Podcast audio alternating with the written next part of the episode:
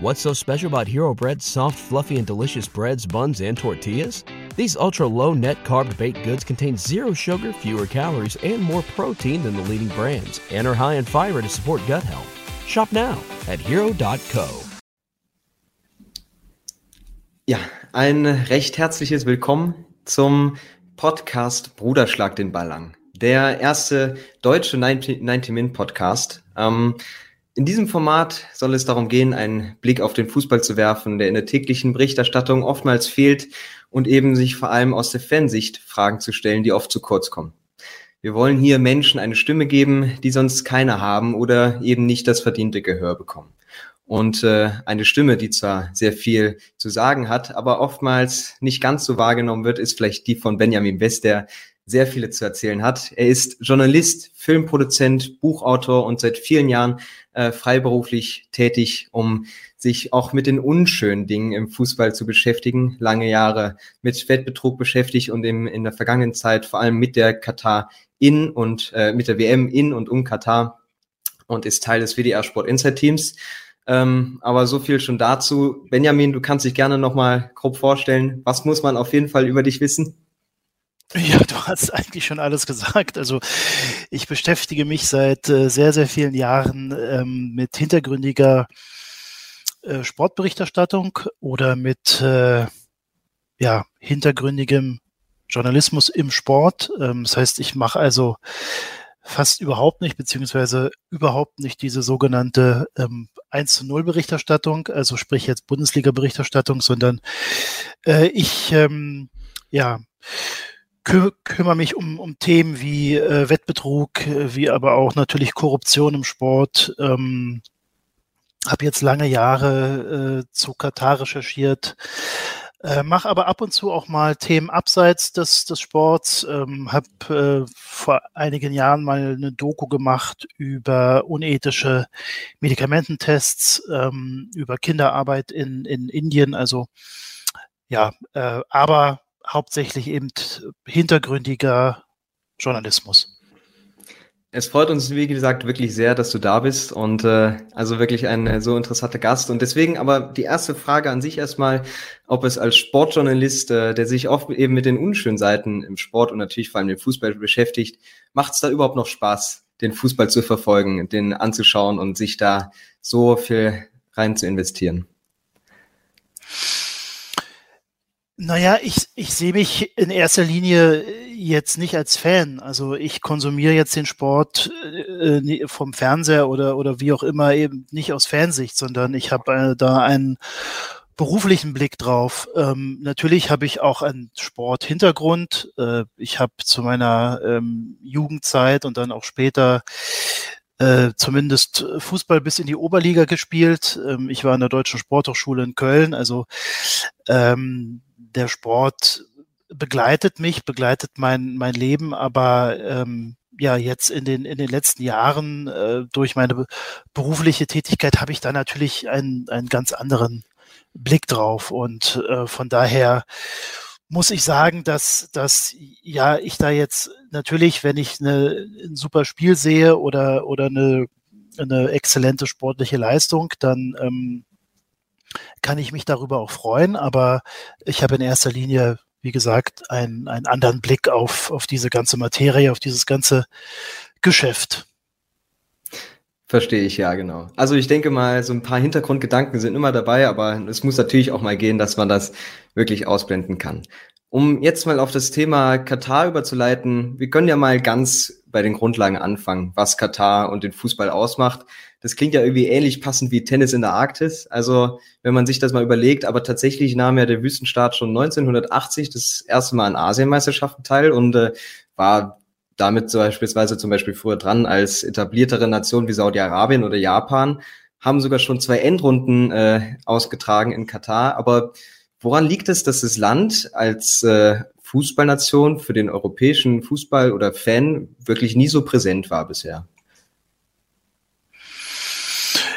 Ja, woran, woran liegt das? Das liegt mit Sicherheit daran, dass äh, nur 300.000 Kataris in diesem Land leben ähm, und dass natürlich der Sport äh, da nur eine, eine sehr untergeordnete Rolle gespielt hat. Ähm, du hast jetzt schon so ein paar Events an, angesprochen, also groß auf die, auf die internationale Landkarte oder auf die sportinternationale Landkarte kam Katar vor allen Dingen in den 90er Jahren, als sie eben angefangen haben, ähm, große Sportevents auszurichten. Äh, das fing an 1993 mit dem ATP-Turnier, ähm, das damals in der ersten Ausführung ein gewisser Boris Becker gewonnen hat. Ja. Ähm, und diese, diese Strategie, die da, die dahinter steckt, ähm, ist auch maßgeblich von dem Einmarsch des Irak äh, in, in Kuwait damals ähm, berührt. Äh, die Kataris haben, haben sehr schnell gemerkt, dass wenn man ja eine, eine internationale Aufmerksamkeit hat oder wenn man auch Verbündete auf der ganzen Welt hat, dann ist ähm, da, ja, dann sind eben kriegerische Außen, Auseinandersetzungen halt äh, ja ähm, geht man den eher aus dem, aus dem Weg, beziehungsweise ähm, kann dann sich auf eine Allianz ver verlassen. Und diese Allianz hat, hat Katar eben dadurch hergestellt, dass sie seit äh, 1993 dann eben regelmäßig ähm, internationale Sportevents aus, ausgerichtet haben. Und ich glaube, es sind jetzt mittlerweile ähm, an die 500 Sportgroßveranstaltungen, die sie, die sie äh, ausgerichtet haben. Und ähm, ja, in, in den letzten Jahrzehnten hat da natürlich der Fußball eine sehr, sehr große Rolle gespielt durch ihre Sponsoring-Tätigkeiten und so weiter und so fort. Da werden wir sicherlich nochmal ähm, drauf, drauf eingehen. Aber ja, in den Jahren davor, also jetzt vor 1990, hat, hat Katar einfach im Fußball keine, keine große Rolle gespielt. Also das äh, und, und von daher war natürlich jetzt der Blick der Welt oder die Aufmerksamkeit dahingehend ähm, nicht, nicht da. Ja, wenn man jetzt sich das nochmal, die Entwicklung in den letzten Jahren erstmal nur rein sportlich anschaut. Also 2009 hat Katar ja immerhin auch die Asienmeisterschaften gewonnen. Ähm, also das ist schon eine deutliche Entwicklung äh, zu spüren, aber liegt das jetzt an dem Ergebnis von guter Jugendarbeit oder äh, einer besseren Mannschaftsstruktur? Wurde einfach äh, die ganze Organisation ausgebaut oder gibt es da vielleicht noch ganz andere Gründe, die so gar nicht ersichtlich sind? Naja, das liegt natürlich vor allen Dingen daran, dass, dass Katar äh, gemerkt hat, dass sie eben durch den Sport ähm, Aufmerksamkeit erzeugen können. Und ein sehr, sehr wichtiger Punkt, der da reinspielt, war mit Sicherheit auch die ähm, Aspire Academy, wurde 2003 gegründet mhm, und ja. ähm, hatte, oder das, das Motiv war eben, ähm, ja, die Welt, also äh, Jugendliche aus der ganzen Welt einzukaufen und ähm, vor Ort durch, durch exzellente Trainer, auch durch, durch ausländische Trainer in diversen Sportarten auszubilden. Und ähm, wenn du sagst, dass dann die ersten Erfolge 2009 sich, sich, sich, sich eingestellt haben, dann ähm, ja, ist sicher diese, diese Aspire Academy, ähm, wo ja dann auch äh, internationale Topvereine die genutzt haben für äh, ihre, für ihre Trainingslager, ist diese Aspire Academy mit Sicherheit ein, ein ganz, ganz wichtiger Eckstein, was die, was die sportliche Entwicklung ähm, in Katar angeht. Aber natürlich ist diese Aspire Academy eben auch ein, ein Werkzeug, ähm, um eben ähm, international auf, auf sich aufmerksam zu machen, um internationale Top-Clubs im Fußball nach Katar zu holen, ähm, weil man dort eben äh, außergewöhnlich gute ähm, ja, äh, Sportanlagen hat, eine außergewöhnlich gute Infrastruktur und ähm, ja, das äh, von daher spielt diese Aspire Academy mit Sicherheit eine, eine, sehr, sehr wichtige Rolle, was die Ausbildung in Katar angeht, aber auch äh, was, den, was den Stellenwert Katar in der Sportwelt angeht. Genau, um die Strahlkraft geht's natürlich auch, wenn man sich anschaut, wann Katar zum ersten Mal ein Kandidat wurde für die Vergabe der WM dann wirklich ähm, und eben auch für die FIFA präsent. Ist das dann so gewesen, dass bei der Vergabe für die WM jetzt äh, in diesem Jahr die erste quasi Gelegenheit für Katar war oder haben sie sich schon viele Jahre vorher eher im Hintergrund bemüht, ähm, Oder war das jetzt wirklich auf den ersten Schlag so, dass die Überlegungen zustande kamen, die WM an Katar zu geben?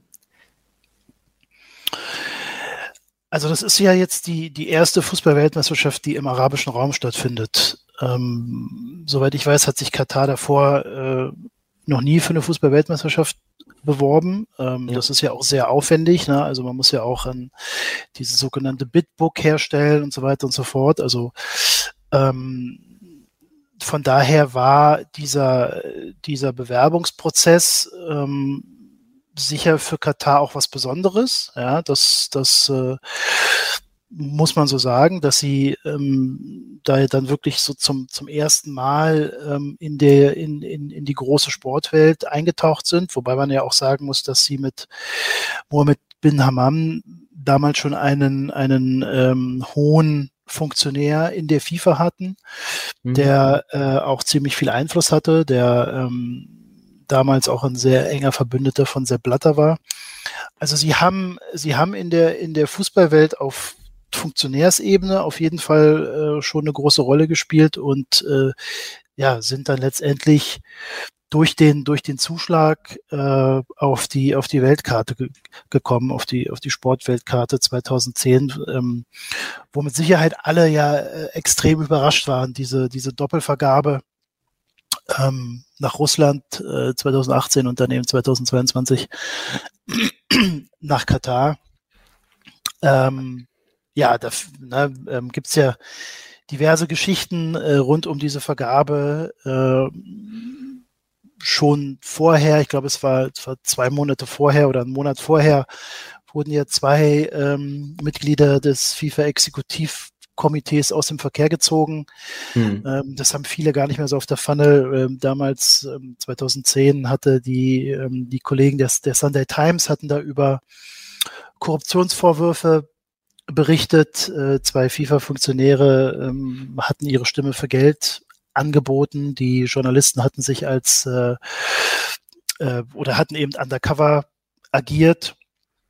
Und ähm, ja, also von daher ist eigentlich ja schon vor der Vergabe, aber, aber mindestens dann auch seit der Vergabe ähm, Katar auf dieser Sportweltkarte und, und ähm, ja, ja, sicherlich nicht, äh, nicht mit, mit äh, vielen positiven Punkten.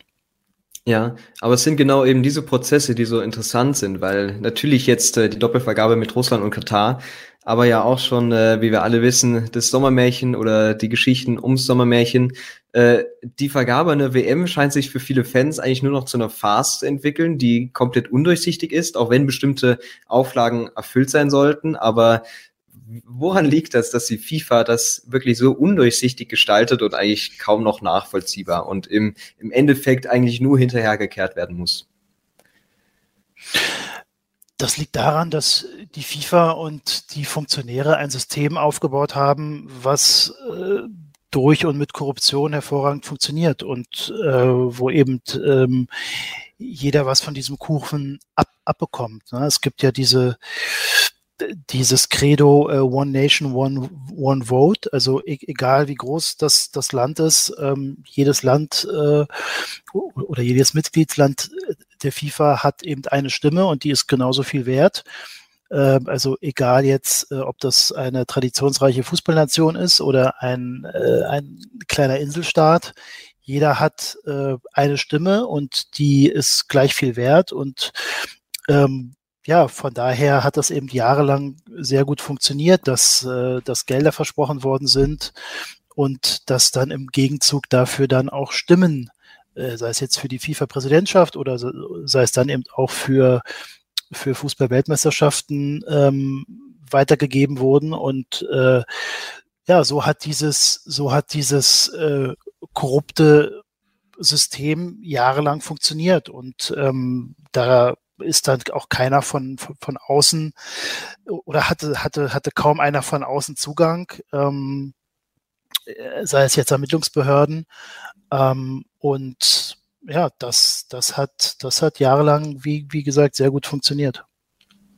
Ich glaube, da fehlt es auch, also diese Zentralisierung, dass die FIFA nicht die alleinige Macht hat, aber das gefühlt auch kein Austausch mit der UEFA besteht, äh, die natürlich auch äh, definitiv keine weiße Weste vorzuweisen hat. Ähm, aber das wirklich ist an äh, Verbänden mangelt, die dann nur irgendwie an diese Strahlkraft und Reichweite ranreichen äh, können. Ich denke, das ist einfach ein großer Faktor dafür, dass die FIFA äh, in ihren eigenen Möglichkeiten sich da sehr uneingeschränkt sieht, denke ich mal.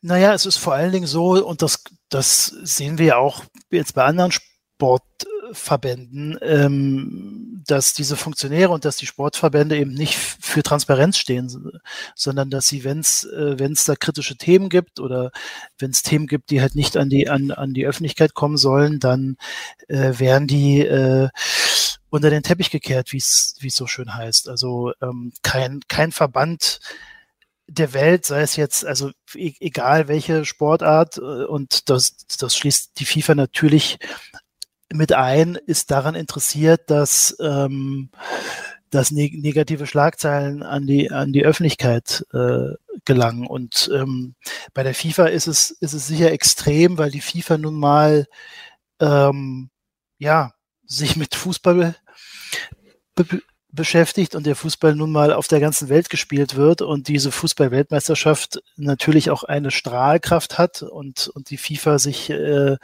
in dieser Strahlkraft, in diesem Glanz eben doch immer gerne sonnen konnte und, und sonnen möchte. Mhm. Und ähm, man sieht ja, dass es völlig egal ist, wer dort Präsident ist.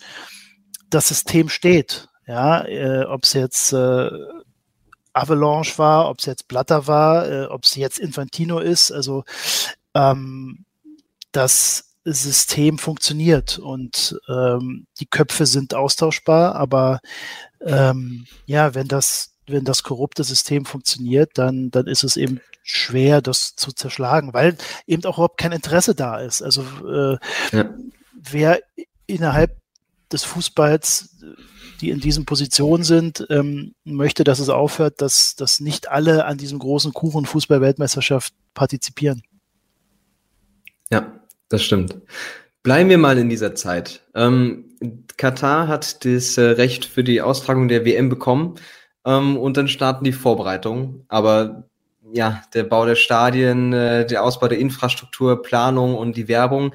Was macht das denn so viel anders, als es bisher bei anderen WM-Runden der Teil war, äh, der Fall war, weil es ist ja schon, äh, wie gesagt, die erste WM äh, in einem arabischen Staat. Ähm, wieso ist das so ein großer Unterschied ähm, in der ganzen Aufmachung und wie eine, wie fast eine neue Welt quasi?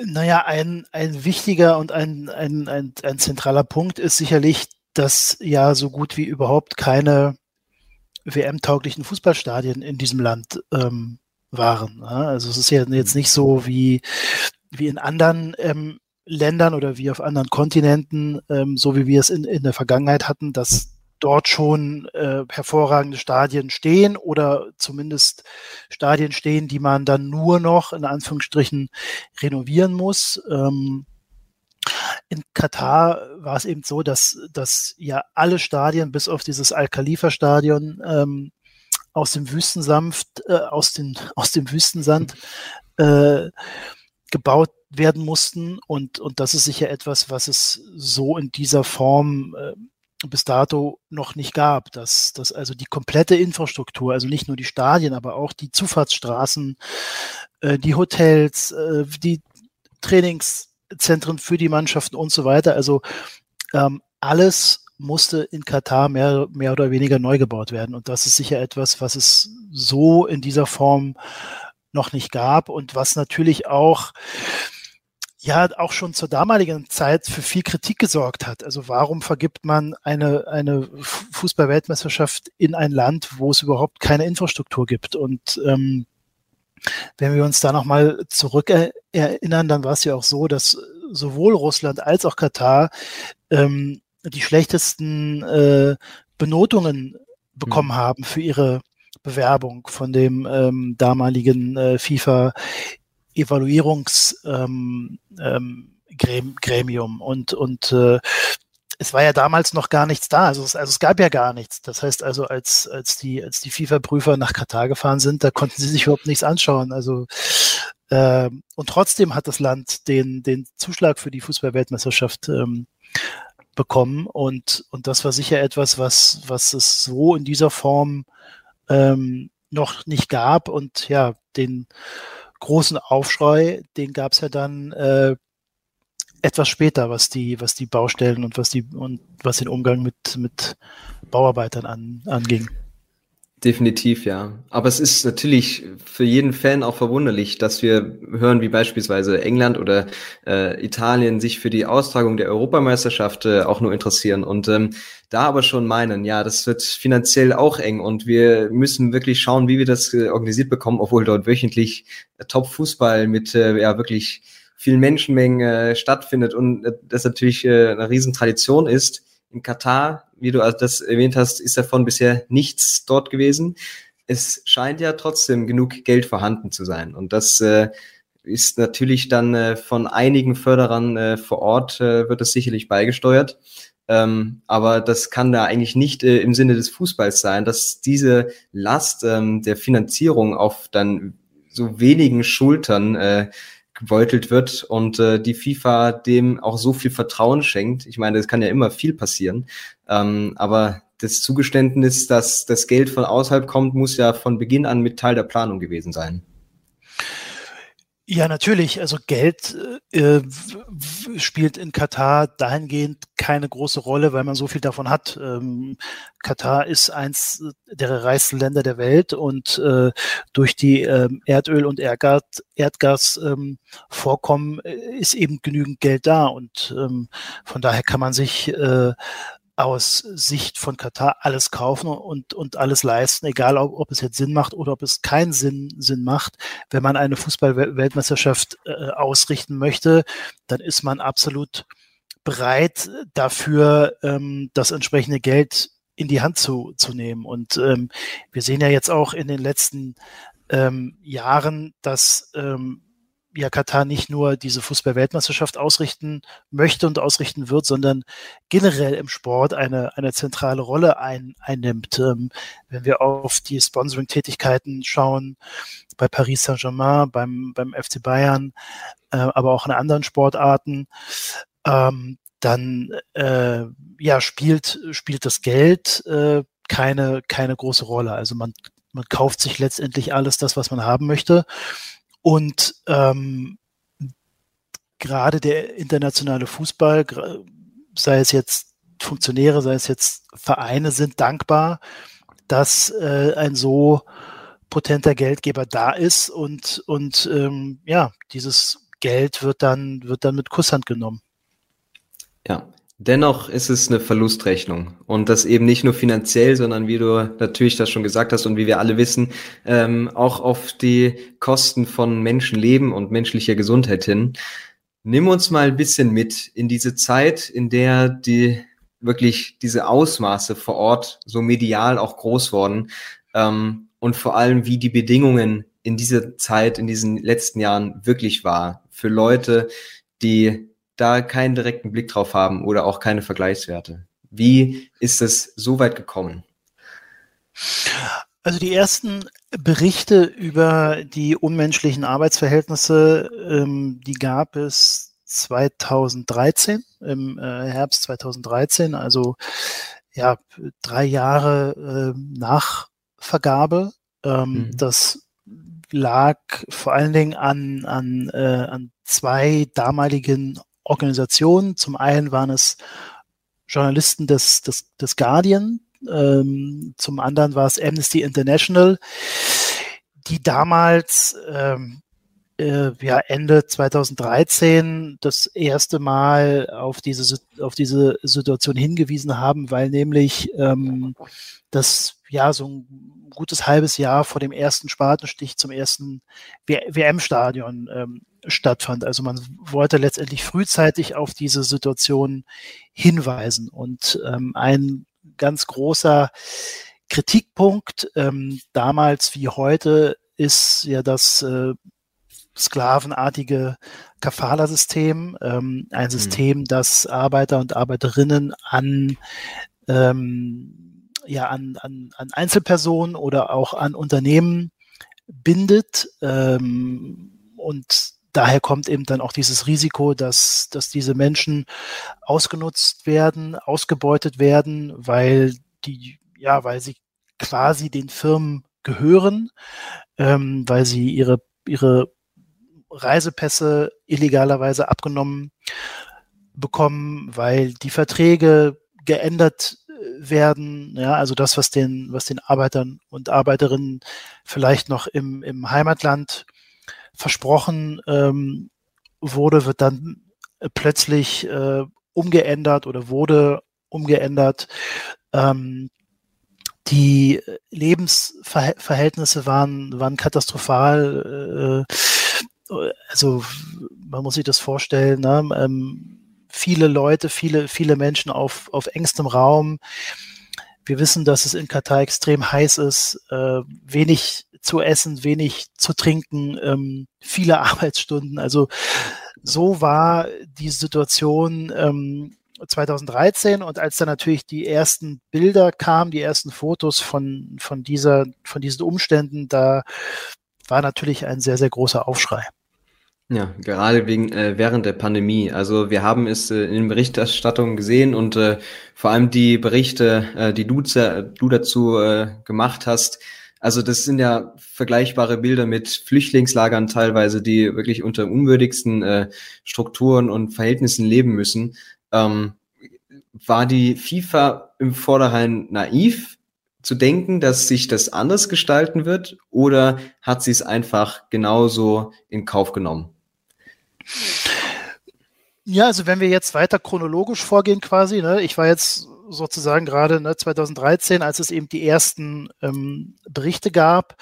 Mhm. Ähm, die Menschenrechte haben bei der Vergabe überhaupt keine Rolle gespielt. Also ähm, das war der FIFA letztendlich völlig, völlig egal, wie die Menschenrechte und wie die Arbeitsrechte vor Ort sind. Das kam dann erst viel, viel später, als, als äh, die FIFA dann natürlich mitbekommen hat, dass der Druck, äh, dass der internationale Druck immer größer wird weil nämlich dann eben seit 2013 immer mehr Journalisten und immer mehr Menschenrechtsorganisationen, äh, also sprich Amnesty oder auch Human Rights Watch, eben immer wieder auf diese Situation in Katar äh, hin, hingewiesen hat und, und ähm, die FIFA dann irgendwann äh, überhaupt keine andere Möglichkeit mehr hatte, als äh, sich diesem Thema anzunehmen. Und ähm, jetzt mittlerweile spielen Menschenrechte eine, eine Rolle in, äh, im Bewerbungsprozess. Das, das wurde mhm. aber erst sehr viel später, es wurde erst, äh, ich glaube, 2017 ähm, in, die, in die Statuten mit, mit aufgenommen. Ähm, also damals ja, hat, hat, war es der FIFA völlig, völlig egal. Es hat überhaupt keine, keine Rolle gespielt. Und so im Nachhinein jetzt, ähm, kurz, kurz vor dem Turnier, muss man schon sagen, dass die FIFA das mit Sicherheit un unterschätzt hat, dass aber auch Katar das unterschätzt hat, ähm, wie massiv ähm, ja diese, diese Kritik sich über diese letzten elf Jahre ähm, ja entwickelt hat. Und ähm, da muss man schon sagen, dass, dass äh, ja ich das nicht wirklich verstehen kann, dass äh, dass eines der reichsten Länder der Welt ähm, über so einen langen Zeitraum so mit, mit Arbeitern ähm, umgeht oder auch mit Arbeiterinnen umgeht. Aber wenn man dann natürlich ein bisschen tiefer eintaucht und sich mehr mit der, mit der Materie beschäftigt, dann, dann ähm, ja, gibt es da schon viele, viele ähm, Punkte, die, die das dann einfach erklären oder, oder, ähm, wo, wo ich dann auch verstanden habe, okay, äh, aus den und den Gründen ist es eben sehr, sehr schwer, dass sich in diesem Land et etwas ändert. Ja. Lässt sich denn sagen, dass trotzdem zumindest sich äh, ein paar Bedingungen gewässert haben, auch eben äh, nach dem Druck von außen hin? Ich kann mich äh, auch an viele Unternehmen erinnern oder genau ein Beispiel, dass äh, ich glaube, es war ein niederländisches äh, Unternehmen, das es gesagt hat, okay, unter diesen Bedingungen, unter diesen äh, ja, äh, auch Nachrichten, die da äh, öffentlich wurden und äh, ja, die ganzen Meldungen, liefern wir beispielsweise keinen Rasen mehr äh, für das Turnier oder sind kein offizieller Partner mehr. Hat das irgendwas verbessert in Katar oder hat man sich dann einfach den nächstbesten Partner gesucht und äh, einfach weitergemacht, als äh, wäre das äh, kein, ja, wäre da nie was reingekommen? Naja, man muss schon sagen, dass dass ähm, das katarische WM-Organisationskomitee äh, schon versucht hat, Verbesserungen einzuführen. Ähm, mhm. Vor allen Dingen, was natürlich die Stadionbauarbeiter angeht. Ja, also da wurden schon Gesetze verändert, es wurden auch äh, neue Unterkünfte gebaut, aber man muss sagen, dass äh, die ähm, Stadionbauarbeiter ja nur eine sehr, sehr geringe Anzahl äh, sind. Na, das sind also ja. ähm, 30.000 gewesen. Ähm, das sind nur also unter drei Prozent aller Gastarbeiter und Gastarbeiterinnen, ähm, die, die, in, die in Katar leben und, und arbeiten. Also das ist eben ein, ein, nur eine ganz, ganz kleine Anzahl. Ähm, und für die hat sich äh, die Situation ähm, teilweise verbessert, auch nicht für alle ähm, dieser, mhm. dieser, dieser Arbeiter. Ähm, als ich dann 2019 verdeckt nach Katar eingereist bin, habe ich mit, mit Arbeitern gesprochen, die weiterhin in, in fürchterlichen Unterkünften ähm, lebten, die, die weiterhin monatelang kein Gehalt bekommen haben, die kaum zu essen hatten, die kaum zu trinken hatten, denen, denen die Pässe immer noch abgenommen wurden, illegalerweise. Also ähm, die Verbesserung, die es, die es gab und die, die ja die FIFA und auch zum ne, und auch das katarische WM Organisationskomitee immer angepriesen haben, die waren so verschwindend gering, wenn man dann mal wirklich hingeschaut hat, dass es eigentlich lachhaft war, dass, dass die FIFA äh, und die Kataris sich auf diese Verbesserungen so berufen haben und die so hochgehalten haben, weil es letztendlich ein ganz, ganz, ganz, ganz kleiner Teil nur war und oder für einen ganz, ganz kleinen Teil von, von Arbeitern überhaupt ähm, so war, dass sie, dass sie diese, diese Verbesserung ähm, er, erleben konnten. Und äh, da ist, oder, oder das ist sicher auch ein, ein Punkt, wo dann Vereine wie zum Beispiel der FC Bayern oder auch natürlich dann die FIFA eine sehr, sehr große Verantwortung tragen, dass sie dieses Spiel mitgespielt haben äh, und ja auch mhm. bis heute mitspielen. Äh, weil wenn wir jetzt heute äh, nach Katar schauen, ich war ähm, im vergangenen Dezember zuletzt vor Ort, muss man doch sagen, dass, dass ähm, die Stadien jetzt mittlerweile fertig sind. Ja, das heißt mhm. also, dass, äh, dass viele Arbeiter oder viele Stadionarbeiter jetzt äh, entweder das Land ver verlassen haben, natürlich auch durch die Corona-Krise, oder äh, jetzt ähm, sich auf anderen Baustellen tummeln und, und diese, diese neuen Camps ja jetzt äh, sukzessive äh, leer stehen ja, und, und äh, viele, viele äh, Arbeiter aber weiterhin in, äh, unter unmenschlichen Verhältnissen leben. Und äh, ja, also ganz klar aus meiner Sicht, ähm, Katar hat es, hat es nicht geschafft, in diesen elf Jahren wirklich flächendeckend dafür zu sorgen, dass äh, es ähm, vernünftige Verhältnisse für, für mhm. Arbeiter und, Arbeit, und Arbeiterinnen äh, eben gibt. Und ähm, ähm, ja, für mich mit Sicherheit auch, wie gesagt, eine der, der großen Enttäuschungen ist, dass, äh, dass so viele Organ Organisationen oder auch Vereine äh, diese, diese Scharade, diesen, diesen Spin mit, mitgetragen haben und auch, und auch mitgespielt haben.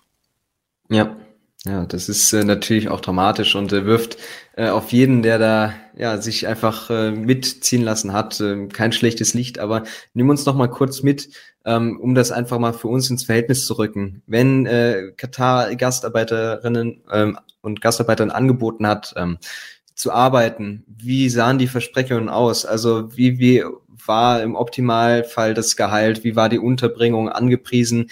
Dass davon am Ende nur wenig oder kaum was übrig blieb, äh, das ist äh, deutlich geworden. Aber wie hätte es denn äh, im Bestfall laufen sollen, um mal für uns ein Verhältnis zu schaffen?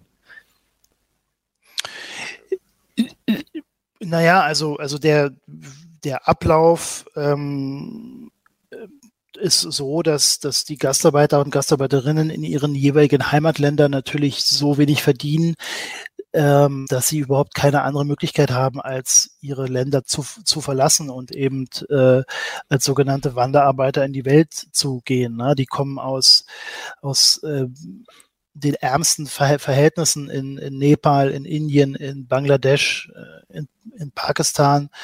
Ähm, und ähm, ja, diese, diese Menschen sind natürlich darauf angewiesen, dass sie dann in anderen Ländern, in reicheren äh, Ländern Arbeit bekommen. Ähm, das fängt, das Problem fängt aber schon da an, dass sie oft dann ähm, vor Ort auch von, von Agenturen, von Firmen ausgenutzt werden, dass sie hohe Summen zahlen müssen, äh, um überhaupt dann äh, in die jeweiligen Länder zu kommen, auch nach Katar. Ähm, das WM-Organisationskomitee brüstet sich damit, dass ähm, es dann irgendwann dafür gesorgt hat, dass diese ähm, dass diese Vorabsummen dann zurückgezahlt äh, wurden an die an die Arbeiter. Ähm, letztendlich äh, kann das oder konnte ich das jetzt nicht kontrollieren. Ne? Also wenn jetzt Katar äh, angibt, okay, wir haben eine zweistellige Millionensumme ausgegeben, um, um, äh, um, um Arbeiter diese, diese Gelder zurückzuzahlen, dann ähm, ist das erstmal so, dann steht es erstmal so auf dem, auf dem Papier, aber ob das, ob das dann wirklich stattgefunden hat, kann, kann letztendlich keiner, keiner nachprüfen. Und ähm, das heißt also, dass die Arbeiter sich da in diesem Moment eben schon verschulden, hm. ähm, dass, dass diese, diese Vermittlung ähm, und, und, und diese, diese Personalfirmen äh, ihnen Versprechungen machen.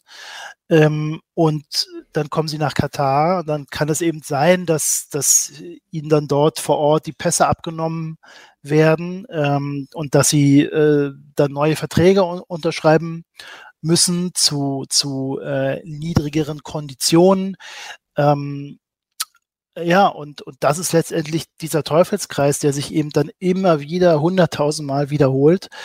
Mhm. Äh, und wenn wir aber, da, na, also die, die, die Bauarbeiter, das ist eben ein Fall, aber dann gibt es ja eben zum Beispiel auch noch den, den, den, den Fall oder Fälle von, von ähm, äh, Hausangestellten, also von Frauen, die, ähm, die dort als, als, als Kindermädchen oder Haushälterin arbeiten, wo es, wo es überhaupt keine Einblicke gibt, ne? wo, wo wir ja. aber von, von Berichten von Amnesty, aber auch von Human Rights Watch wissen, dass es äh, ja auch dort teilweise fürchterliche Verhältnisse gibt, dass ähm, die Frauen dort äh, miss, missbraucht werden, schlecht behandelt werden und so weiter. Also ähm, das sind so die, die Probleme und, und ähm, die Szenarien, die, die in Katar bis heute stattfinden. Es gibt natürlich auch noch die andere Seite. Also äh, wenn jetzt zum Beispiel ein Manager einer, einer großen Bank oder eines großen Unternehmens nach Katar kommt, dann ist der auch ein Gastarbeiter.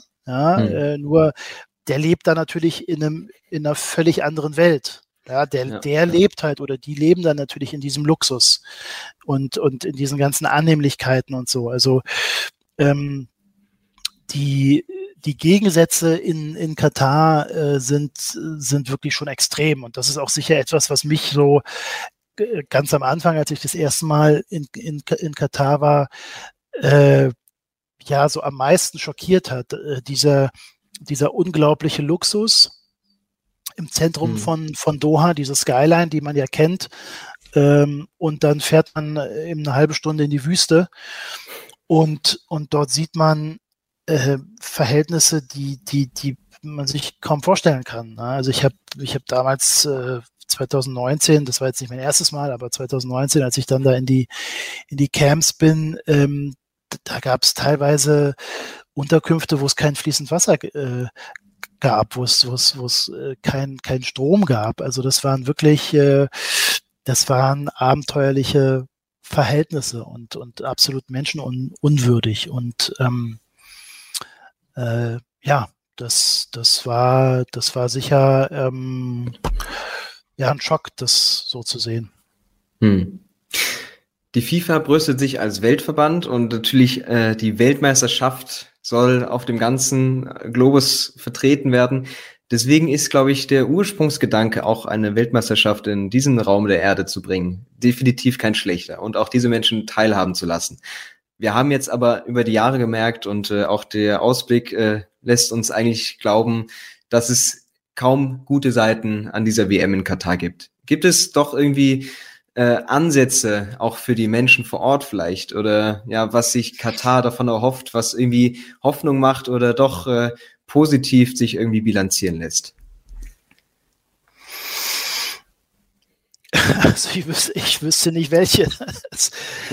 also ähm, äh, na klar, also jetzt äh, aus, aus, aus Sicht äh, der katarischen Regierung ähm, hoffen sie natürlich, dass, äh, dass diese Fußballweltmeisterschaft zu einem Imagewandel führt. Aber ähm, ich glaube, dass, dass Katar mittlerweile gemerkt hat und, und, und merken musste, dass die negativen Schlagzeilen und die Kritik an dieser Weltmeisterschaft, ähm, angefangen mit der Vergabe, mit den, äh, ähm, äh, ja, mit korrupten Funktionären, ähm, mit der, mit der Situation der, der Arbeits- und Menschenrechte, aber auch jetzt mit ähm, den homophoben Gesetzen, die es in Katar gibt, äh, mit den frauenfeindlichen Gesetzen, dass äh, eine Fußballweltmeisterschaft noch nie so massiv in der Kritik stand wie diese. Und ähm, ich glaube, dass, dass letztendlich ähm, ja dieses, dieses positive Image, was Katar sich er, erhofft hat, äh, nicht wirklich eintritt. Denn ähm, äh, ja, es ist doch so, dass, dass ähm, diese Schlagzeilen nicht abreißen, dass es immer wieder Fälle gibt, dass dann auch im Laufe der Jahre äh, die Arbeiter und Arbeiterinnen sich mehr getraut haben, äh, auf die Straße zu gehen, zum Beispiel. Ne? Wir haben ja in den letzten Jahren auch immer wieder äh, Streiks gesehen, obwohl das, ähm, obwohl Streiks in Katar verboten sind. Das heißt also, dass diese Arbeiter dort ein sehr, sehr hohes Risiko gehen. Aber sie haben natürlich gemerkt, dass wenn sie wenn sie streiken und wenn sie dann Videos äh, hochladen über die sozialen Netzwerke, dass, dass, dass Journalisten dann ähm, das mitbekommen und darüber berichten. Und ähm, auch in diesem Jahr, ne, noch vor wenigen Wochen ähm, gab es Streiks. Und äh, ich glaube, dass, dass, diese, dass diese Rechnung nicht aufgehen wird, dass ähm, äh, ja, es einfach zu viele Punkte gab und, und zu viele, zu viele ähm, negative Punkte, die einfach nicht da, dazu führen, dass, äh, dass Katar sich ähm, ja, oder dass Katar sich eben diesen, diesen Imagewandel äh, erhofft hat durch diese Fußball-Weltmeisterschaft. Ne? Aber äh, auf der anderen Seite, wenn wir jetzt gerade ähm, den, den FIFA-Kongress und die, und die Gruppenauslosung uns, uns anschauen, wie also Gianni Infantino ja jetzt schon von der größten und besten WM spricht, die, die jemals stattgefunden hat. Äh, ich glaube, dass alle, die sich mit dem Fußball beschäftigen und die mit offenen Augen und offenen Ohren durch die Welt gehen, merken, ähm, dass, dass sie auf Deutsch gesagt verarscht werden. Ja, dass, ja. also, dass, ja. dass das, äh, dass das, ähm, ja, äh, Lippenbekenntnisse sind und, und, und äh, Werbeslogans, die, die so meiner Meinung nach nicht mehr greifen. Also, ähm, äh, ja, und aus diesem Grund bin ich eben der Meinung, dass, ähm, dass sich Katar da und dass sich die FIFA da äh, wirklich grob ver verrechnet haben. Ja, also man muss ja eigentlich enttäuscht sein, nicht nur eben mit den ganzen Prozessen, aber auch wie der Umgang wirklich stattfindet. Also, dass ein, beispielsweise ein Infantino von solchen Gelegenheiten, wie jetzt äh, auch vor kurzem bekannt wurde, mit den nicht nur homophoben Einstellungen in Katar, sondern eben auch wirklich äh, Regelungen und äh, den Hotels, die äh, zumindest teilweise die, keine homosexuellen Menschen aufnehmen würden oder gastieren würden, dass ein Infantino dann äh, solche Punkte als Gelegenheit sieht für Austausch und ähm, für einen Fortschritt. Das ist schon wirklich, äh, ja, irgendwie schon sehr pervers, dass es einfach eine solche Ignoranz auslöst und das kann man eigentlich als Fußballfan kaum nachvollziehen.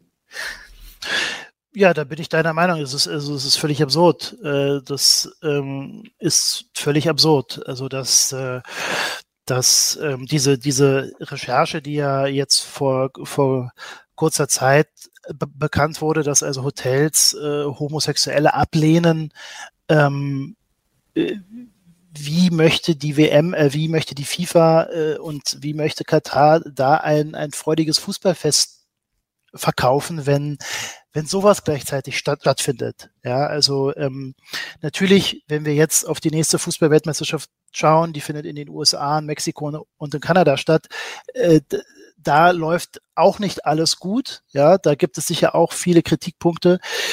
Ähm, aber, aber diese, diese Art und, und diese, diese Situation, die in Katar ähm, herrscht, ist, ist sicherlich extrem und ähm, äh, steht meiner Meinung nach in einem, in einem krassen Widerspruch äh, zu diesem Glanz, den die FIFA und ähm, die auch Katar verkaufen möchte. Hm. Wir haben jetzt also über die Veranstalter, über die Vergeber gesprochen. Was ist denn jetzt wirklich mit den Verbänden, mit Spielern, mit Fans, die mit so einem gemischten Gefühl äh, auf diese WM schauen müssen, aber das natürlich trotzdem Teil ihres Lebens ist? Wie können die sich irgendwie drauf freuen oder diese ja, Zeit überstehen, wenn das stattfindet. Und äh, was vor allem auch, glaube ich, interessant ist für Sendeanstalten wie, wie ARD, ZDF, die davon berichten, wie die sich einstellen müssen, weil es ja trotzdem äh, ihr Beruf ist und ihr Job und äh, wirklich Teil ist. Aber der Umgang damit, was meinst du, wie soll das in den nächsten Monaten oder wird das in den nächsten Monaten aussehen? Also ich glaube, dass, dass man äh, jetzt nicht so viel erwarten darf von, von Fußballprofis, die, die dort spielen. Also es gab in der Vergangenheit vereinzelt Spieler, ähm, die sich diesem Thema angenommen haben, die das Thema angesprochen haben, die sich damit äh, beschäftigt haben in der Öffentlichkeit. Ähm, ich sage bewusst in, in der Öffentlichkeit, weil sich viele, viele, viele dazu ja kaum geäußert haben. Ja, hm. und ähm, ähm, wenn wir zum Beispiel an diese T-Shirt-Aktion der deutschen Nationalmannschaft ähm, denken, die ja dann noch mit diesem Werbe, Werbevideo begleitet wurde und, und ähm, da ging die Botschaft dann letztendlich nach hinten los. Ähm, äh, wenn wir aber zum Beispiel na, uns die T-Shirt-Aktion ähm, in Norwegen anschauen und aber auch die ganze ähm, Boykott Diskussion, die, die in diesem Land stattgefunden hat, dann, dann muss man doch schon sagen, dass, dass Norwegen da, äh, also was jetzt die Gesellschaft angeht, schon, schon ziemlich vorgelegt hat. Ja, also, mhm. ja. ähm, aber wenn wir jetzt natürlich so auf die, auf die Spieler blicken, also ähm, ich glaube, dass, dass viele Spieler sich während der Weltmeisterschaft natürlich auf den Sport konzentrieren werden. Sie werden sagen, hey, wir sind hier, um Fußball zu spielen. Äh, wir sind jetzt nicht hier und wir haben auch gar nicht die Zeit, hier durchs Land zu reisen und uns äh, die Arbeitercamps anzuschauen und, und mit Arbeitern zu sprechen, sondern ähm, die werden sich auf den, auf den Fußball konzentrieren. Und ähm, es wird aber in der Tat spannend sein, äh, wie, wie Medien ähm, damit umgehen werden. Ähm, auf der anderen Seite äh, wird es auch spannend sein, ob es überhaupt einen Zugang gibt zu Arbeitern, zu, zu Arbeiterinnen. Ähm, ich hatte in der Vergangenheit ja schon darüber berichtet, dass das Katar ähm, alle äh, ja, sogenannten überflüssigen Arbeiter nach Hause hm. schickt und zwar zwischen September und Februar, also, also während der Fußball-Weltmeisterschaft.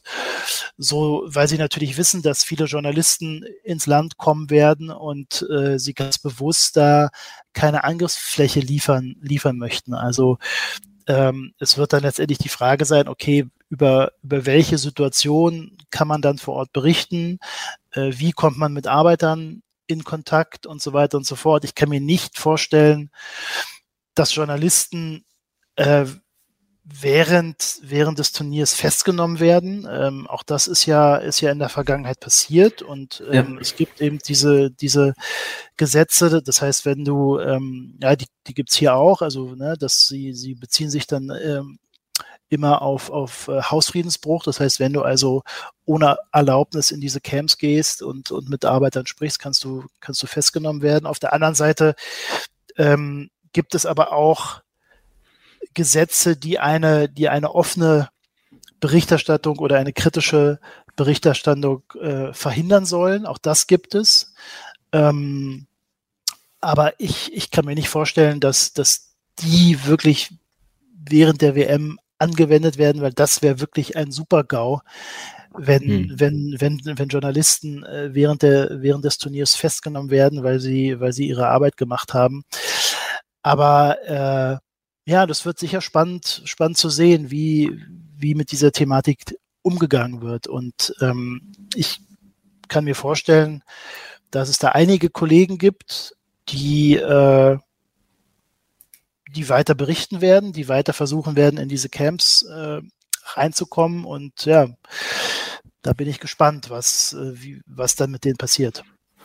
Ja, es wird also eine WM, wie wir sie noch nie zuvor hatten. Und äh, auch wenn man sagt, okay, ich die Vorfreude ist natürlich überhaupt nicht da, die Euphorie. Und äh, trotzdem werden wir wohl den Großteil verfolgen auf sportlicher Seite. Und äh, ja, auch uns teilweise freuen, wenn eben unser, unser Land gut abschneidet. Aber was können Fans, trotzdem man jetzt nicht komplett darauf verzichten kann oder möchte, was können Fans irgendwie tun, um zumindest einen ganz kleinen Teil, Teil mit beizutragen, äh, ja, das alles halbwegs erträglich zu machen?